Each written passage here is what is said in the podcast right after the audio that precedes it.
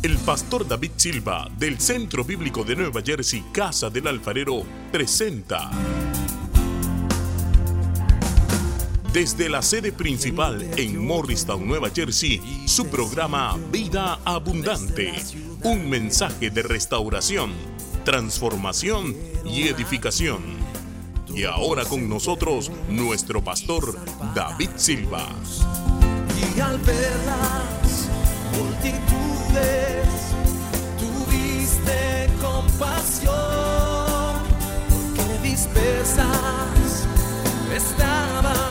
capítulo 6. Éxodo capítulo 6.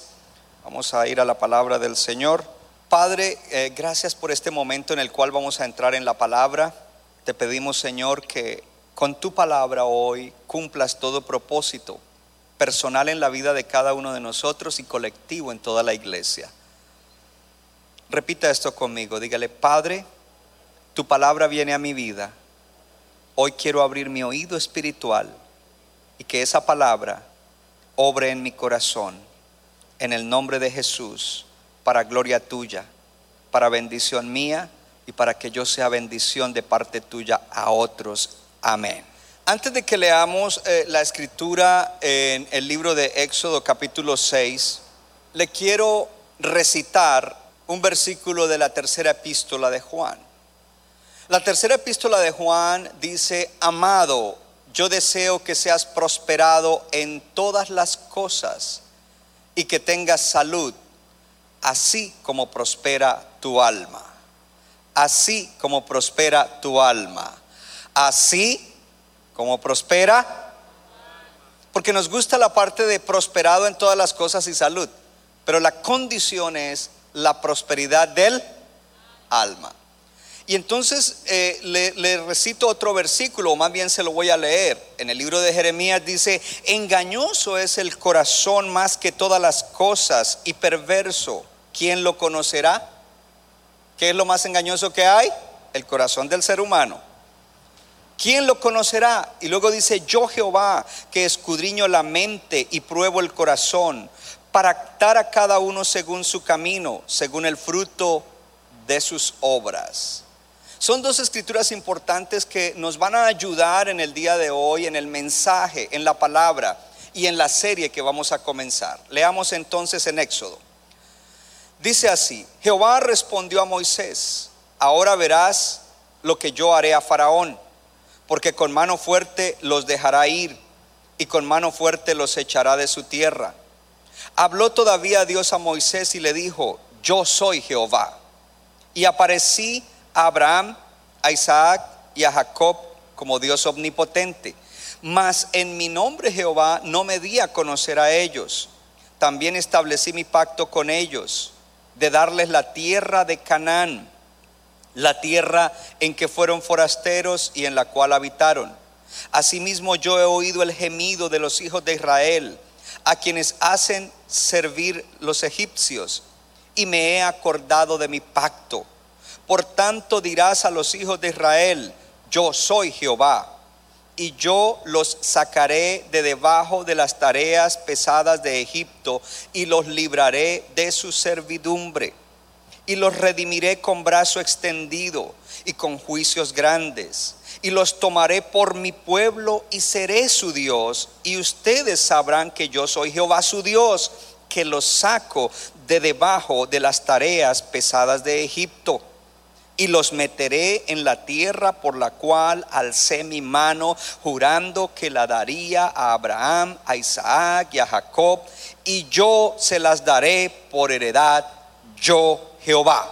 De esta manera habló Moisés a los hijos de Israel, pero ellos, lea, no escuchaban a Moisés, pero ellos no escuchaban a Moisés, pero ellos no escuchaban a Moisés a causa de la congoja de espíritu y de la dura servidumbre. En el día de hoy vamos a iniciar una serie, Corazón Libre, se llama la serie, Corazón Libre.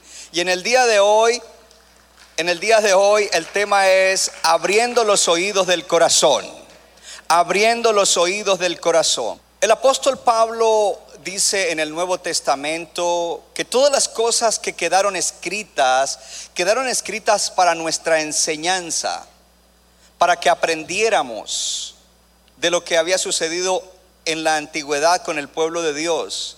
Y si dice para que aprendiéramos, significa para que nosotros no cometamos los mismos errores. Vamos a tomar esta porción de la palabra y vamos a traer una aplicación personal a cada uno, pero también va a haber una aplicación a la congregación, porque Dios es un Dios de pueblo, su pueblo, su iglesia. A veces queremos entrar en la cultura del mundo individualista. Aquí yo soy solito y yo sí creo en Dios y yo me siento ahí en la iglesia, pero Dios no funciona de esa manera. Dios es un Dios que bendice a su pueblo. Dios es un Dios que trae un mensaje para su pueblo, es un mensaje para todos, pero también dentro de ese mensaje habrá partes que son para usted como persona, como individuo. Y eso es importante, porque de esa manera tenemos un balance muy bueno en cuanto a nuestra relación con Dios. Y hoy vemos aquí, en el contexto donde acabamos de leer Éxodo 6, lo que estaba sucediendo. Hace dos semanas hablamos de Moisés cuando tuvo el llamado para ir a libertar al pueblo de Dios. Y cuando hablamos de libertad es porque Dios siempre quiere libertarnos. La idea de Dios es libertad. Atrás es libertad. Morristown es libertad. Y, y hoy debemos evaluar qué tan libres somos ya siendo cristianos. Es una buena pregunta. Porque a veces somos cristianos y por muchos años y todavía hay cosas en nuestra vida que dejan ver con claridad que hay áreas en las cuales no tenemos una libertad completa. Eso nos lleva a que nos evaluemos y a que pensemos entonces.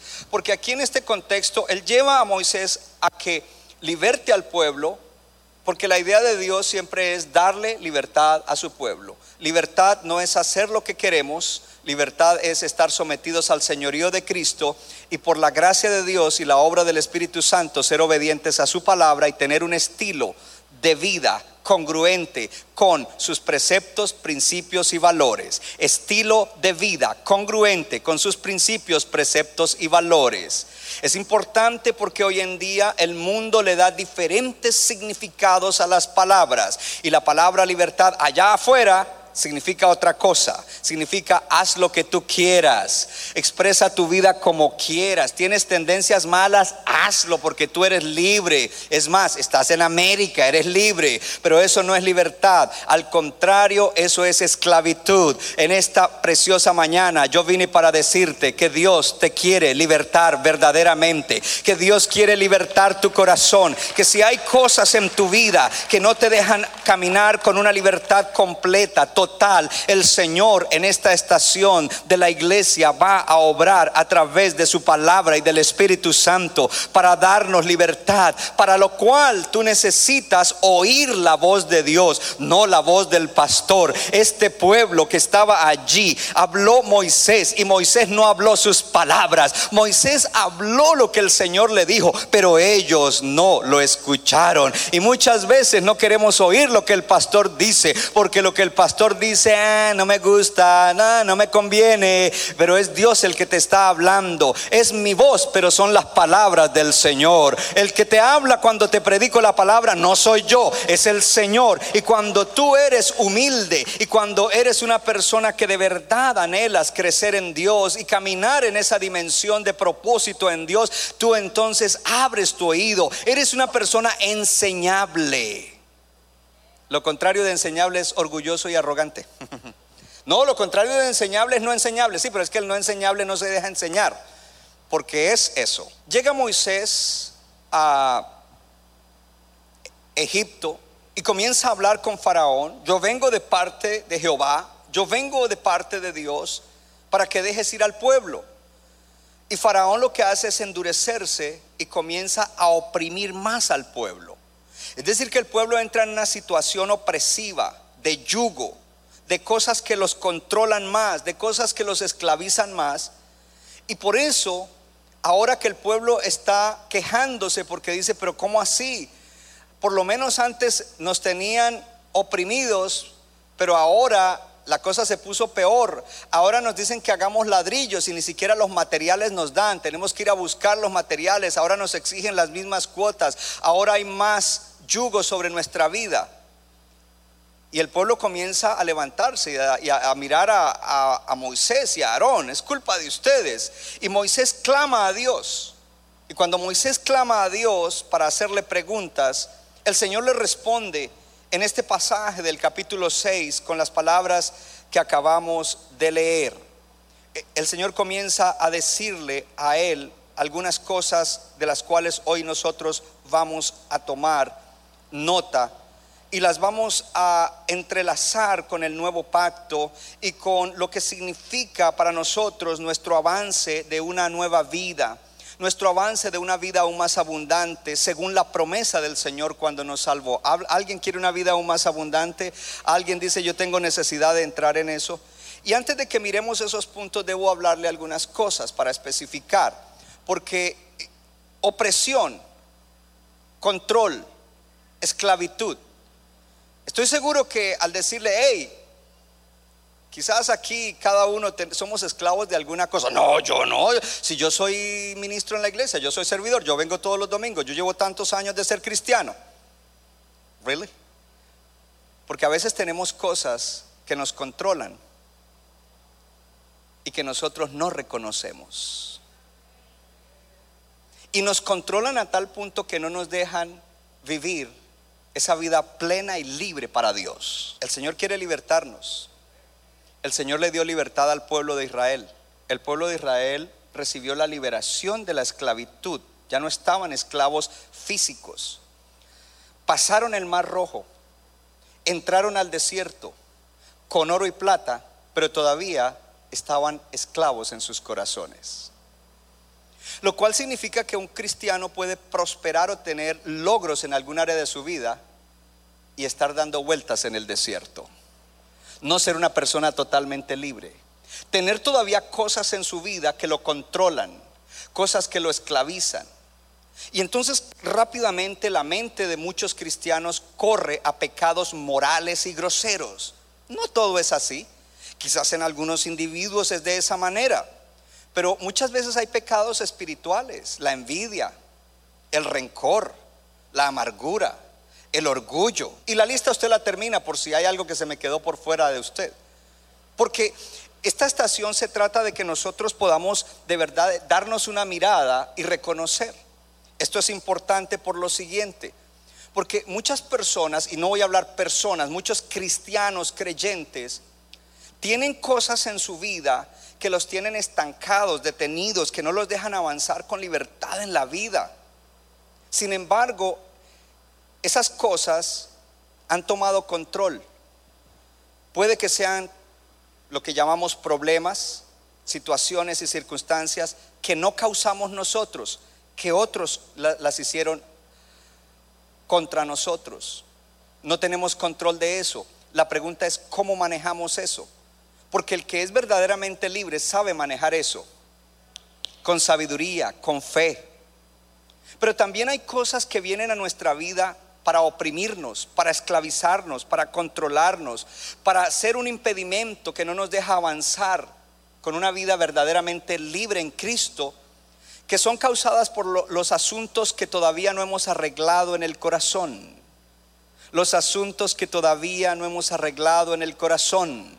Los asuntos, entonces como, eh, como no dijo amén, digo, los issues, los issues que son pueden ser tendencias, que pueden ser el resultado de algo que te sucedió en la niñez y que produjo que ahora tengas eso, ese tipo de, de pensamiento, de actitud y de accionar en tu vida, en esa área en ese aspecto de tu vida, que puede ser algo que heredaste de tus antepasados, porque en tus antepasados eso era una clase de estilo de vida o una adicción que estuvo presente. Cuando en Cristo nosotros hemos sido libertados, debemos entonces movernos, en caminar hacia esa libertad.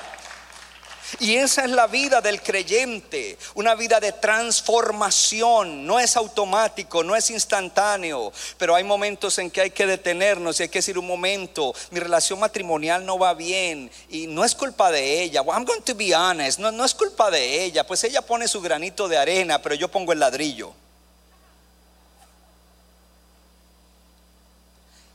Esta mañana di una ilustración y es que a veces cristianos viven mal en un área de su vida y su conciencia no les dice nada.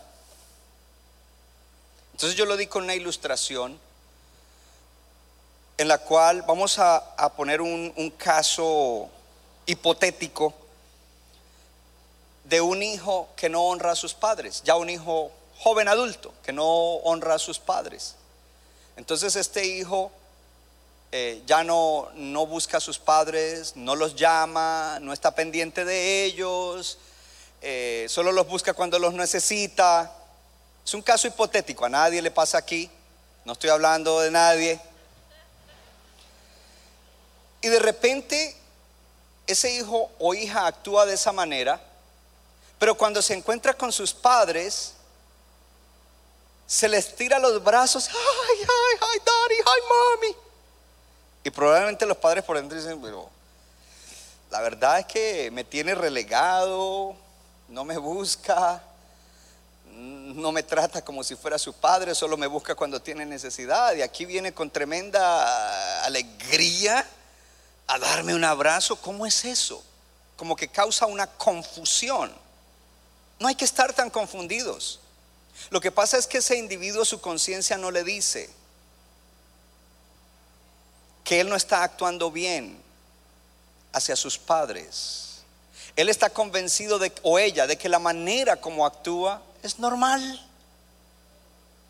Es más, tengo amigos que hacen igual, se fueron de la casa y medio se acuerdan de sus padres, lo cual es normal, pero cuando lo veo, pues el amor filial, qué alegría, qué gozo. Y como no le, su conciencia no le dice nada, él o ella piensan que está bien, cuando en realidad no está bien.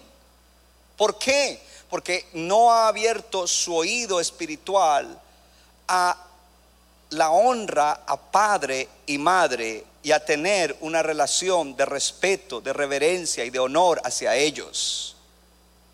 Porque si, lo hubiera abierto el oído a eso, entonces actuaría diferente. Y cuando alguien cierra su oído a los principios de Dios, pues su conciencia no le va a decir nada y va a seguir actuando de esas maneras y pensar que está bien y que es lo normal. Normalizamos muchas cosas. Ahora, eso es solamente un ejemplo. Ese era un ejemplo porque eso puede suceder en muchísimas cosas. Podemos estar viviendo mal en muchas cosas o en más de una cosa y sin embargo estar tranquilos como que todo está bien. Hello. Porque no nos dice nada. ¿Por qué? Porque estamos ciegos. Hay una ceguera, hay un punto ciego en nuestra vida. Por eso Dios te trajo hoy aquí o allá. Para decirte, te voy a iluminar y te voy a llevar a un punto en el cual debes reconocer. Porque si no reconoces, no vas a experimentar verdadera libertad y vas a seguir sufriendo cosas que no deberías sufrir. Cuatro cosas le voy a dar en el día de hoy. La primera de ellas es, y de hecho esas cosas tienen que ver con algo, Dios tiene cuidado de ti. Otra manera de decirlo es, a Dios le importa tu vida. Hello. A Dios le importa tu vida. Él tiene cuidado de ti. A Él le importa tu vida. Miramos en este pasaje que el ese pueblo de Dios tiene una opresión externa que no es causada por ellos, la esclavitud de Egipto, pero también ellos en su corazón tienen sus propios issues, como decir, ah, no vamos a oír a Moisés. Dos cosas. Y por eso esa generación no entró en la tierra prometida. Pero Dios es un Dios que cuida de nuestra vida, que quiere traernos libertad. Pero tú tienes que levantarte y oír la voz del Señor y confiar en Él, porque Él vino para ayudarte en el día de hoy. Qué tremendo porque muchas veces somos controlados por los problemas de la vida. Puede que alguien no esté en un pecado moral, pero es controlado por los problemas de la vida. Es controlado por las situaciones de las cuales no tiene control. O, por otro lado, por sus debilidades, por su carne, por costumbres, por patrones. Nosotros no estamos llamados a vivir como el mundo, nosotros estamos llamados a vivir con la cultura del reino de Dios. Y a veces como cristianos en un mundo que informa, que imparte, que da, abrimos demasiado el oído a las voces del mundo y no a la voz de Dios. Entonces la otra ilustración antes de ir a los cuatro puntos que di esta mañana fue, por ejemplo, los tatuajes. Y viene entonces, ah, que, si yo me puedo poner un tatuaje, que, ah, eso es un joven, ¿no? Porque no sé si los viejos les gustará ponerse tatuajes, pero... Y se le dice, no, ah, que aquí son muy religiosos, que eh, yo soy libre, que no sé qué. No sé su Biblia, pero mi Biblia dice, todo me es lícito, pero no todo me conviene. No puedo decir todo es malo, todo es malo, todo es malo. Bueno, a no ser que sea un tatuaje del 666 o un tatuaje con una, una, cara de demonio. No, es I love Jesus, un corazón, I love Jesus aquí. Pues tú eres libre de hacer lo que tú quieras con tu cuerpo. Mi opinión, y mi opinión no va a ser una opinión humana, sino una opinión que sale de la palabra de Dios, es todo me es lícito, pero no todo me conviene. Es que todo el mundo en el, mundo, los deportistas lo hacen, los de Hollywood lo hacen, ¿y qué modelos son esos? Ellos no tienen que ser tu modelo. ¿Te gusta y amas la cultura del mundo? Pastor, ¿y qué pasa con los que llegamos a Cristo y ya traíamos el tatuaje? No te preocupes, eso es diferente. Tú llegaste así, tú no sabías antes. Es diferente. Estoy hablando de la gente que estando en la iglesia no lo tenían y lo quieren. Pero igual, esto es un ejemplo para muchas cosas que los cristianos practican, pero que en realidad no los alinean con el reino de Dios y es porque en su corazón ellos han sido sordos a lo que Dios dice. Entonces no se trata de decir que todo es malo, porque si, no, no, que todo es malo, tú eres el que está diciendo es malo, yo no estoy diciendo, yo estoy diciendo todo me es lícito, pero no todo me conviene. Eran dos ejemplos para mostrar algunas cosas. Entonces, lo primero es, a Dios le importan tus frustraciones. ¿Cómo así frustraciones? Cuando uno tiene asuntos no resueltos en el corazón y uno de verdad ama a Dios, eso lo frustra a uno, porque uno como que no está andando con libertad. Y muchos cristianos, cuando eh, eh, se dejan ganar de esas cosas y esas cosas les controlan, prefieren no volver a la iglesia.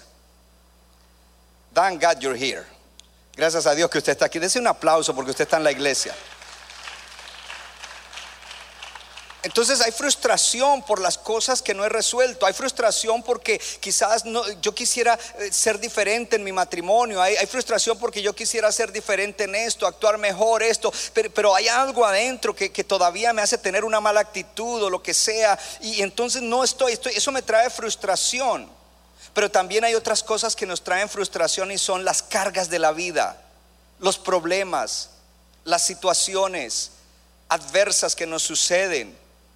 Todo eso nos trae frustración, porque pareciera que eso no nos deja avanzar en la vida conforme a la promesa del Señor de que tendríamos una vida aún más abundante. En el versículo 6 de Éxodo 6 dice, por tanto le dirás a los hijos de Israel, yo soy Jehová, yo los sacaré de debajo de las tareas pesadas de Egipto y los libraré de su servidumbre y los redimiré con brazo extendido y con juicios grandes. Hay tres promesas ahí, los sacaré, los libraré, los redimiré. El Señor está en el asunto de libertad. El Señor está en el asunto de sacarte de cualquier cosa que te tenga encerrado, de cualquier cosa que controle tu vida. El Señor está en el asunto de libertarte para que no sirvas a esas cosas. Y el Señor está en el asunto de redimirte. Y cuando dice con brazo extendido, es el poder sobrenatural de Dios, porque no es el psicólogo, no es el psiquiatra, no es el terapista. Gracias a Dios por ellos y actúan bien, pero es el poder de Dios el que puede sanarte, el que puede libertarte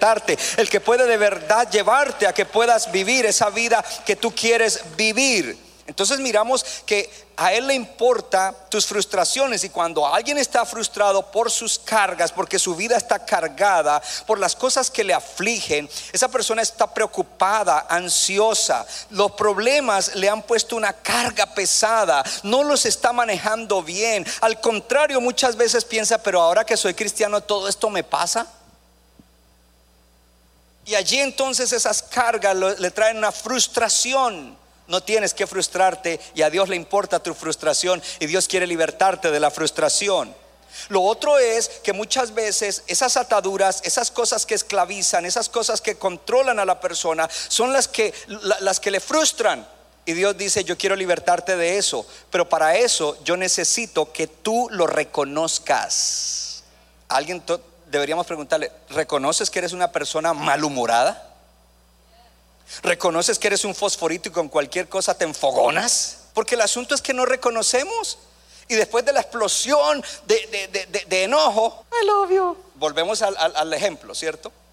Entonces, adiós. El Señor dice en primera de Pedro 5:7, echen todas sus ansiedades sobre el Señor, porque Él tiene cuidado de ustedes. ¿Qué dice que echemos? Todas nuestras ansiedades, todas nuestras preocupaciones, todo lo que nos carga. Dice, échalo sobre Él, porque Él tiene cuidado de ti. ¿Quieres libertad? Tú necesitas echar lo que te pesa, echar esas cargas, tirarlas delante de Él, porque Él cuida de ti. Y la palabra Él cuida de ti es a Él le interesa. Si estabas como triste por la manera que va el mensaje, no te entristezcas. Si Dios te estoy diciendo que a Dios le interesa tu vida, a Dios le interesa lo que te carga, a Dios le interesa tu frustración. Él quiere liberarte de esa frustración. Oh, mire, esto es tremendo. Hay gente que antes de venir a Cristo bregaban con una adicción. Están en Cristo y pueden haber estado sobrios un tiempo, pero de repente algo pasó en la vida, se descuidaron y como que otra vez tienen eso y eso produce ansiedad y produce frustración. Pero yo quiero decirte que nuestro Dios ha prometido que quiere libertarte y libertarte totalmente y libertarte de verdad. Hay una promesa, hay una... Oh, yo no sé si alguien dice, tomo la promesa en el día de hoy. Porque es la palabra que dice allí de que Él cuida de ti es una constante, un constante preocupación e interés. Es una preocupación e interés sin fin. La palabra misma lo dice. Y Jesús dijo en Juan capítulo 11, vengan a mí los que están cargados y trabajados, y yo les daré descanso. Lo primero que te quiero ir diciendo, y te lo voy a decir en todos los puntos, es que todo esto requiere relación con Dios. Relación con Dios no requiere solamente que vengas el domingo, requiere que mañana te levantes temprano a orar, requiere que mañana tengas una meditación en la palabra, requiere que te congregues, gloria a Dios, requiere que, que, tú estés en la palabra de Dios. Vengan a mí, vengan a mí, tengan relación conmigo, dice Jesús, los que están cargados y trabajados. Ahora, eso es en cuanto a las cargas de la vida, pero en cuanto a las ataduras, lo que nos esclaviza, lo que nos controla, yo quiero que miremos por un momento en el libro de Efesios, capítulo 4, comenzando en el versículo 17. Esto pues digo y requiero en el Señor que ya no anden como los otros gentiles o los que no tienen a Cristo, los incrédulos, que andan en la vanidad de su mente, teniendo el entendimiento oscurecido o entenebrecido ajenos de la vida de Dios por la ignorancia que en ellos hay, por la dureza de su corazón, los cuales después que perdieron toda sensibilidad se entregaron al libertinaje para cometer con avidez toda clase de impureza. Mas ustedes no han aprendido así a Cristo si en verdad le han oído y han sido por él enseñados conforme a la verdad que está en Jesús. Entonces encontramos allí algo importante y es que nosotros debemos evaluar nuestra historia espiritual. Y además de nuestra historia espiritual, debemos evaluar nuestra historia personal. Porque las cosas que nosotros, que salen de nosotros, nuestro estilo de vida, nuestras reacciones, vienen de algún lugar. No son producidas de la nada, salen de algún lugar. Y en Efesios 4, 17 encontramos allí algo extraordinario. Porque allí el apóstol Pablo le habla a la iglesia como Moisés le habló al pueblo acerca de lo que Dios quiere hacer. Y vemos entonces que allí también Él comienza y le está hablando a la iglesia. Se supone que si le habla a la iglesia, en la iglesia habían situaciones que ameritaban esta amonestación y esta advertencia y esta palabra que traería bendición y libertad, porque la palabra que te estoy dando en el día de hoy trae libertad. Yo dije que la palabra que te estoy dando en el día de hoy trae libertad. Y comienza primero, entonces comenzamos a mirar cómo, cómo ¿Cómo es que sucede esto en el corazón de un creyente? Según lo que Pablo está hablando allí. En el versículo 18 dice, es la raíz de este problema es la dureza de su corazón. Si tu corazón es duro a la palabra, si tú estás resistiendo, si tú no, no te abres al Señor, si tú no te humillas delante de Él, si tú no te quebrantas, pues ahí está la raíz del problema. Lo segundo que dice en el versículo 18 dice que esa dureza del corazón produjo oscuridad en su entendimiento. Aunque ellos oigan la palabra, ellos no van a entender la palabra espiritualmente. Yo oro para que en el día de hoy tu corazón sea ablandado por la palabra, que es martillo que quebranta la piedra y que el Espíritu obre para que entonces tú puedas entender espiritualmente la palabra, porque necesitas entender la palabra, necesitas entender el significado y el propósito de la palabra para tu vida aquí en la tierra y para la eternidad. Lo tercero es ignorancia de la realidad. Por tal razón ellos son ignorantes. Ojo, porque se diría, una persona ignorante es una persona que no ha, no ha, recibido una enseñanza, pero no ese es el caso aquí. Ellos son ignorantes porque son duros de corazón, su entendimiento se ha oscurecido, por lo tanto ellos ignoran la verdad ignoran la verdad. No sé si se acuerda, pero en el libro de Juan el Señor dice, y conocerán la verdad. Aquí está diciendo, esta gente que actúa así ignoran la verdad. Y como ignoran la verdad, entonces no son libres. Por lo tanto, estas personas necesitan conocer la verdad, conocer el propósito de Dios y el propósito de la palabra específica para cada cosa. Número cuatro, eso, esa ignorancia de la verdad y de, las, eh, de todas las cosas en relación a Dios lleva a que ellos sean, una, sean gente que codicia cosas que no deberían codiciar y que vivan en libertinaje. libertinaje no es lo mismo que libertad, porque ese libertinaje, de hecho la palabra que usa en el versículo 19 es se entregaron a la lascivia. Y esa palabra lascivia, entre otras cosas, es libertinaje, hacer lo que quieren, actuar como quieren. Es licencia para hacer cosas malas. Es una libertad sin moderación.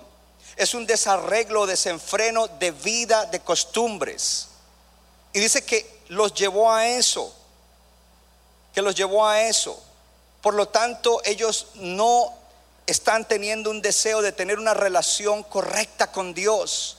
Porque ellos prefieren satisfacer esas cosas. Ellos prefieren satisfacer su ego o su carne o su yo. Ahora esto lleva a algo más. En el versículo 17 dice que ellos viven en la vanidad de su mente. Como, como uno piensa, así vive. Y si ellos piensan pensamientos vanos, su vida será vana. Le voy a dar un ejemplo sencillo, pero usted tiene que darle unas aplicaciones mucho más grandes. Y es, eh, en inglés se habla de small talk, small talk. O sea, ah, nos encontramos y con alguien que le gusta el verdadero fútbol, el fútbol americano, y tenemos un small talk, una charla pequeña, simple, vana. Oh, sí, ya comenzó, están en, en la eh, preseason, ya hay algunos partidos y todo eso. Si yo me quedo en eso media hora o una hora hablando, eso es vanidad. Y si a toda hora mi conversación es en relación a esas cosas, mi pensamiento está lleno de pensamientos vanos y mi conversación es vana y mi actuar va a ser vano. Pero cuando yo hablo con hermanos que hablan de eso, yo no me quedo una hora hablando de eso, hablamos un poquito de eso y después comenzamos a hablar de otras cosas más grandes, más importantes, más profundas, más edificantes. Y a veces los hermanos me edifican y me bendicen con cosas que me dicen, yo, wow, esto está bueno. A veces me bendicen con cosas que me dicen que yo les enseñé, porque es bueno escucharlo de otro. Entonces cuando hay una mente vana, la mente vana está pensando en cosas huecas, plásticas, sin sentido, que no tienen valor para la vida espiritual en la tierra. ¿Por qué tienen que tener valor para la vida espiritual? Porque una vida de calidad en la tierra se desprende de una vida espiritual profunda. Que no tienen valor para la vida eterna, porque muchas veces nuestro hablar no tiene valor para la vida eterna y deberíamos hablar cosas que tienen valor para nuestra vida espiritual que afecta nuestra vida en la tierra y luego afecta la vida eterna. Y dice, este tipo de personas están atados porque aunque están ahí en la iglesia, le está hablando a la iglesia, no sean como ellos, les está diciendo. Había algunos que eran como ellos, dicen, no sean como ellos, que, viven una vida con un pensamiento vano, que no tiene ningún significado espiritual ni eterno. Y luego lleva a algo más. Dice, lo cual hace que ellos estén, en el versículo 18, ajenos de la vida de Dios, alejados de la vida de Dios, separados de la vida de Dios. Diga conmigo la vida de Dios. Porque la vida que nosotros debemos vivir no es la vida del mundo, sino la vida de Dios. Hermano, usted es un hombre de Dios. Hermana, usted es una mujer de Dios. Joven, usted es una joven de Dios o un joven de Dios. Ahora, cuando un cristiano vive de esa manera, va a estar frustrado, no se va a sentir bien. Pero el Señor dice, echen todas sus preocupaciones sobre mí.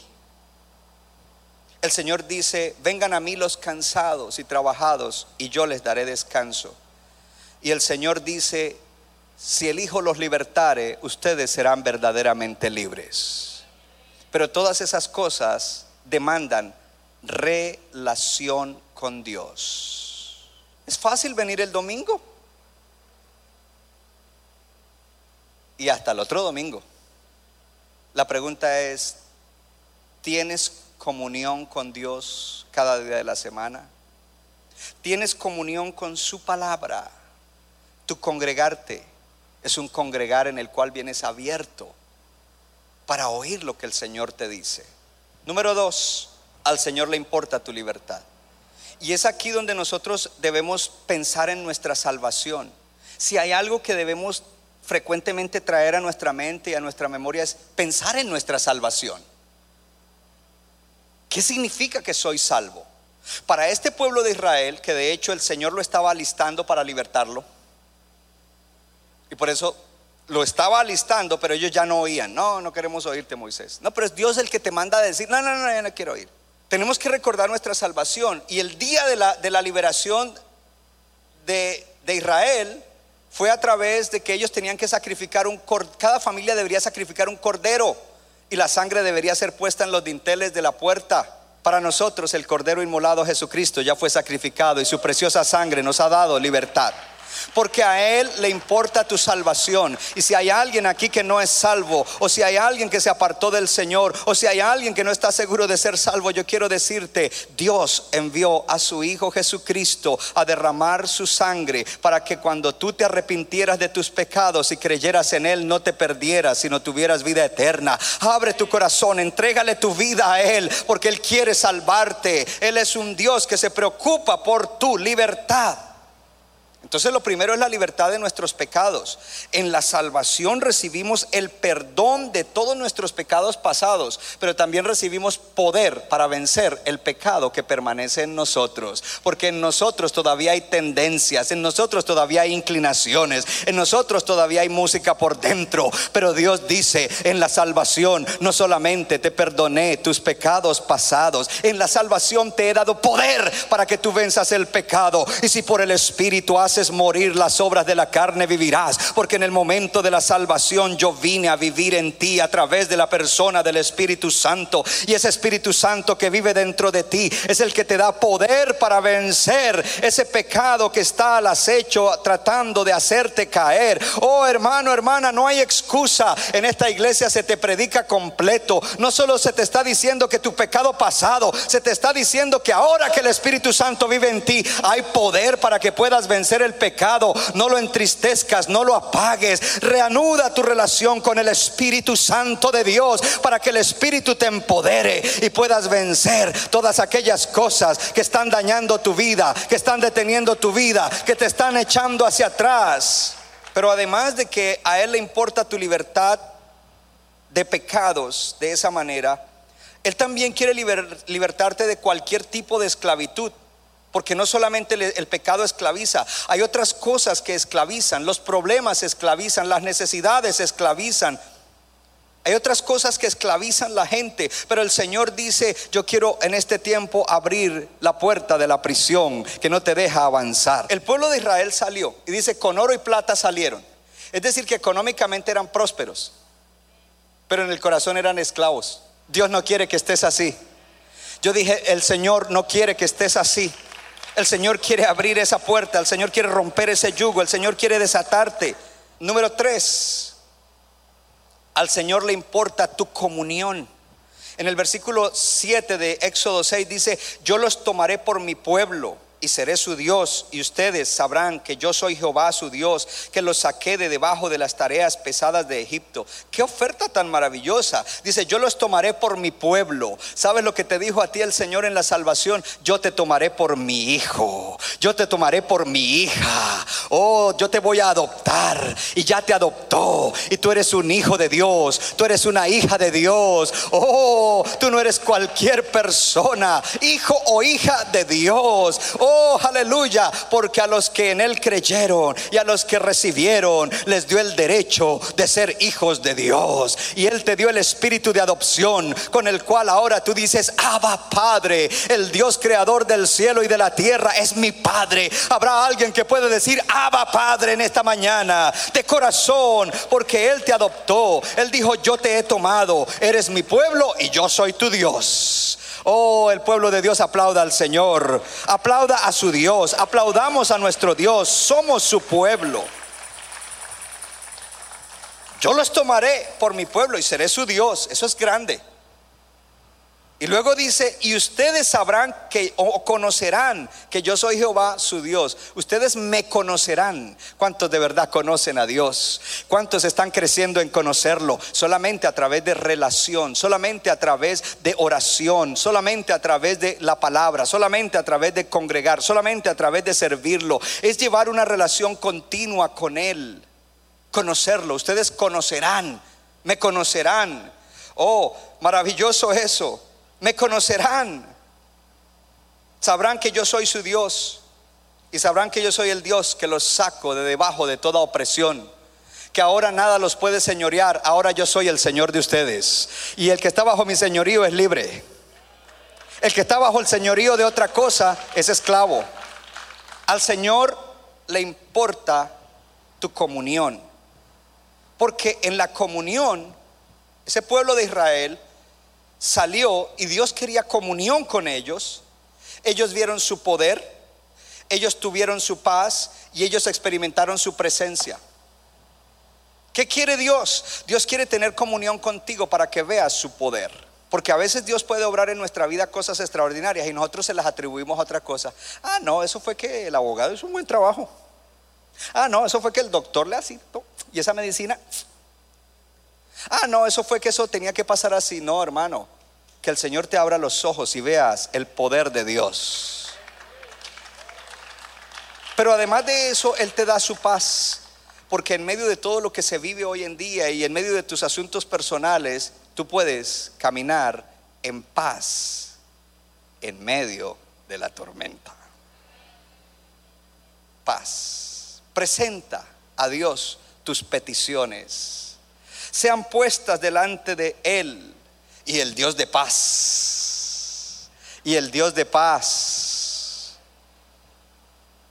guardará tu mente y tu corazón en el príncipe de paz, Jesucristo, con una paz que sobrepasa todo entendimiento. Tendrás su paz, pero además de eso experimentarás su presencia. Y la presencia de Dios aquí hoy es el Espíritu Santo. Y hay una diferencia entre experimentar su presencia y simplemente en la cabeza decir, el Espíritu Santo está aquí, el Espíritu Santo está aquí. Son dos cosas diferentes. Dios es real, el Espíritu Santo está en ti, el Espíritu Santo está aquí. Así de que el Señor le provee, diga conmigo, relación personal. Diga relación personal. Y Dios desea que sus hijos tengan relación personal con Él. Él desea intimidad con su pueblo. Cuando vienen las pruebas, las dificultades o otras cosas que nos están golpeando, nosotros debemos usar eso como una oportunidad para acercarnos más a Dios. Entonces yo voy a ser más claro, porque resulta que aquí en Estados Unidos, sobre todo en el noreste, en el verano, la espiritualidad de los cristianos se va por el tubo. ¿Te imaginas que los 12 meses fueran de verano? Que Dios no permita eso. No debería ser así. Usted debería disfrutar el verano y disfrutar su familia y disfrutar de actividades sin echar por un tubo tu vida espiritual. Para ti, para mí, lo más valioso en la vida debería ser nuestra relación con Dios. Y eso muestra que no hay libertad total. Él quiere darte libertad, hermano. Él quiere comunión contigo. Y si hay una prueba, es allí donde más debemos acercarnos a Dios para experimentar su presencia, su poder y su paz. No solamente Él provee comunión personal, Él provee comunión colectiva. Porque Él venía, Él puede venir a ti en tu relación personal con Él, pero Él viene a todos nosotros cuando nos juntamos. Congregarse es importantísimo. Por eso la Biblia dice, no dejando de congregarse como algunos tienen por costumbre. Y no solamente Él provee comunión personal, comunión colectiva con su pueblo, pero Él provee una comunión poderosa. El poder de Él se manifiesta en nuestra comunión con Él. Entonces yo debo preguntarte, ¿cuál es tu vida de, espiritual? ¿Cuál es, ¿Cómo es tu vida de oración? Porque muchas veces no, no experimentas el poder de Dios en tu vida porque no te acercas a Él porque no tienes tiempo y lugar para Él, porque andas muy afanado y eres controlado por tu afán. Este país es especialista en meter a la gente en afán, en corre-corre. Entonces nuestras prioridades se vuelcan patas arriba y ya lo primero se vuelve último y lo último toma el primer lugar. Pero hoy, a través de la palabra, Dios está diciendo, aquí hay una oportunidad para que tú vuelvas a mí, para que tú entres de nuevo y, y camines en esa dimensión en la cual yo quiero que tú vivas, una dimensión que de verdad te traerá satisfacción, una, una dimensión en la cual la vida te será como una recompensa, una bendición, en una vida en la cual tú serás verdaderamente feliz. No estoy diciendo sin problemas, feliz, bienaventurado. Él provee comunión. Gloria a Dios. Número cuatro, poderosa, comunión poderosa. Número cuatro, a Él le importa tu futuro. Ponga su mano en el corazón y diga, a mi Dios le importa mi futuro. A Él le importa tu futuro como individuo y a Él le importa nuestro futuro como iglesia. Entonces me voy a ir a lo más lejos. Es tanto así que le importa nuestro futuro que Él ha prometido un futuro extraordinario. Y para lo más lejos Jesús dijo, no se preocupen, no estén afligidos, yo me voy a preparar mansiones moradas, eh, perdón, ¿de qué color son las mansiones del cielo, Clen?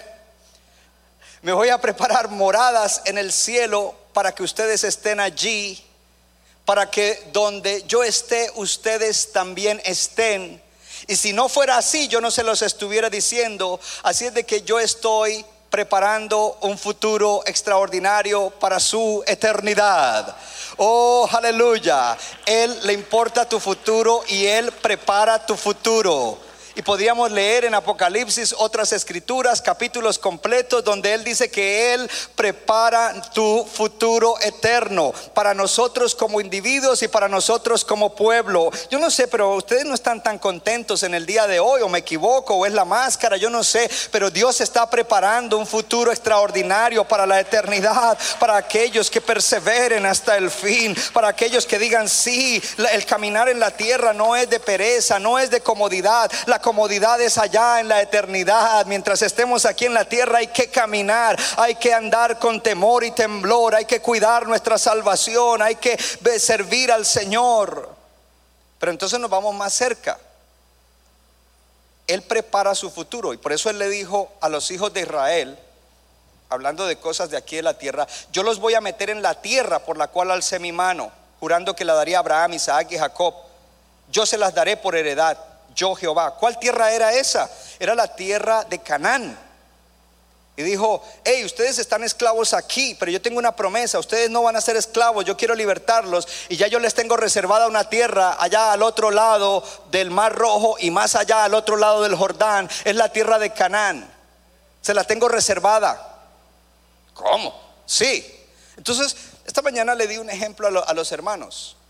En los 1960, en la 63 Abbott Avenue existía una factoría, una fábrica donde trabajaba gente. Esa fábrica cerró y en los 70 un pastor afroamericano compró el edificio, aplicó a la municipalidad y lo convirtió en iglesia.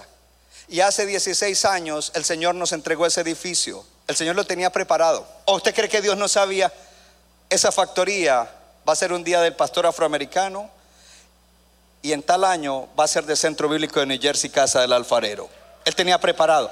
Ojo, si yo no hubiera obedecido a Dios de venir acá, no se hubiera cumplido. Porque Dios te ha preparado un futuro. Pero muchos se salen del camino, se salen del lugar y no lo logran. En, 1900, en los 1920 construyeron este edificio gente con mucho dinero y dijeron vamos a tener un lugar de entretenimiento para la comunidad y para la ciudad y para el resto del estado. Y hacían shows y cosas y obras de teatro. Y, pero el Señor dijo 1920. Eso está reservado para Centro Bíblico de New Jersey.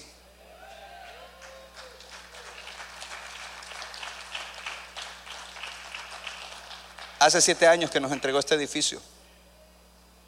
¿Usted cree que Dios no lo tenía preparado? Dios lo tenía preparado. Los cananitas eran dueños y estaban afincados en esa tierra. El Señor dijo, esa tierra es de ellos ahora, pero es de ustedes porque yo la tengo reservada y preparada para ustedes. Entonces Dios prepara nuestro, nuestro futuro porque a Él le importa tu futuro.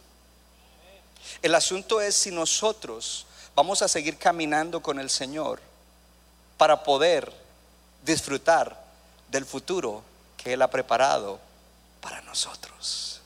Habrá alguien que dice yo sí y nosotros sí. Entonces Él prometió un futuro, Él preparó ese futuro y Él preserva ese futuro. Él le tenía preservada, guardada esa tierra a ellos. Él nos tenía guardado la 63 Avenue. Él nos tenía guardados la 41 West Blackwell Street. Dios preparó el futuro de Israel. Dios preparó a Moisés. Dios preparó todo lo que ellos tendrían. Qué tremendo eso. Lo prometió, lo preparó y se lo preservó. ¿Qué te corresponde a ti? Permanecer, perseverar, permanecer, perseverar, permanecer, perseverar. No permitir que ninguna cosa te saque. Dios quiere darte libertad. Dios quiere libertar tu corazón para que tu alma prospere y así tengas salud y seas próspero en todas las cosas. En tu familia, en tu matrimonio, como padre. en tu servicio a Dios. Por lo tanto, este es un tiempo de meditar qué cosas son las que me cargan, qué cosas son las que me controlan. Ir delante de Dios y decirle, Señor, yo reconozco que tales cosas me cargan y tales cosas me controlan. Yo reconozco esto y esto y esto, Señor. Necesito en este tiempo libertad en mi corazón para que mi alma prospere. Y entonces sabe que Dios lo va a hacer. Si tú no lo invitas a eso, Dios no lo va a hacer. Dios no meterá la mano en algo a lo cual tú no lo invitas. Pero cuando tú reconoces, entonces Dios obra extraordinaria y sobrenaturalmente. Cierro con esto. Dios quiere que tú abras tu oído espiritual. Este pueblo no escuchó, este pueblo no escuchó a, Moisés. La pregunta esta mañana, ¿me estás escuchando? Porque yo no te estoy hablando mis conceptos ni mis ideas. Yo te estoy hablando la palabra de Dios. Centro Bíblico de New Jersey, Casa del Alfarero, presentó su programa Vida Abundante si usted desea obtener más información y lo último que acontece en nuestro ministerio, visítenos en el internet www.centrobibliconj.org. Y ahora también puede estar más cerca del pastor David Silva a través de su Facebook donde encontrará palabra de Dios por la mañana, tarde y noche. Búsquelo en Facebook como Pastor David Silva. No se equivoca le da forma al barro para su deleite. Somos vasos de su agrado y de su Nuestra iglesia está localizada en la 63 de la Abbott Avenue en Morristown, Nueva Jersey. Miércoles 7 y 30 de la noche, domingo 8 y 30 y 11 de la mañana. Para más información, llámenos al 973-292-0170. 973-292-0170.